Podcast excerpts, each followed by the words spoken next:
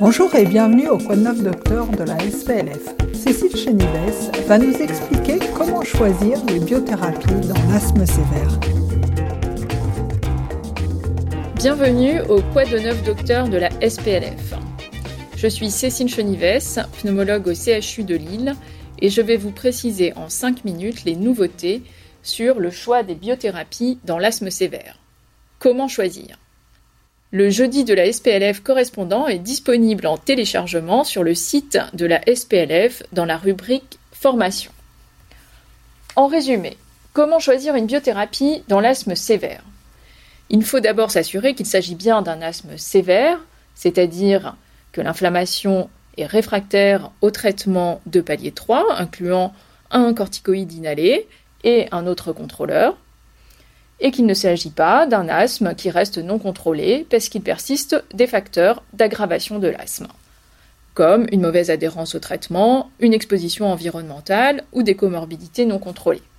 Une fois qu'on s'est assuré qu'il s'agit d'un asthme sévère, le choix des biothérapies repose sur deux éléments le profil inflammatoire prédominant supposé, que l'on peut évaluer via des biomarqueurs, et les objectifs thérapeutiques.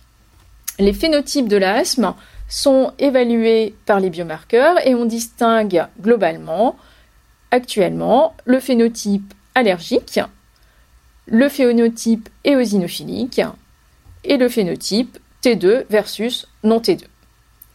Le phénotype allergique est défini par une sensibilisation à un aéroallergène perannuel et est la cible des traitements par anti-IgE.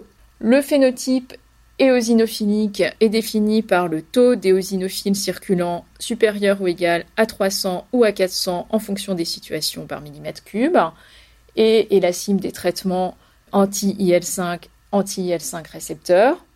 Et enfin, le phénotype T2 cherche encore ses biomarqueurs. Les objectifs thérapeutiques sont les exacerbations sévères, c'est-à-dire requérant une corticothérapie orale pendant plus de trois jours, les symptômes d'asthme et l'épargne cortisonique. Le choix de ces biothérapies est complexe, lié à la limite des biomarqueurs et aux overlaps entre les différents phénotypes. Ces choix doivent donc s'effectuer lors de réunions collégiales de concertation pour la prise en charge de l'asthme sévère.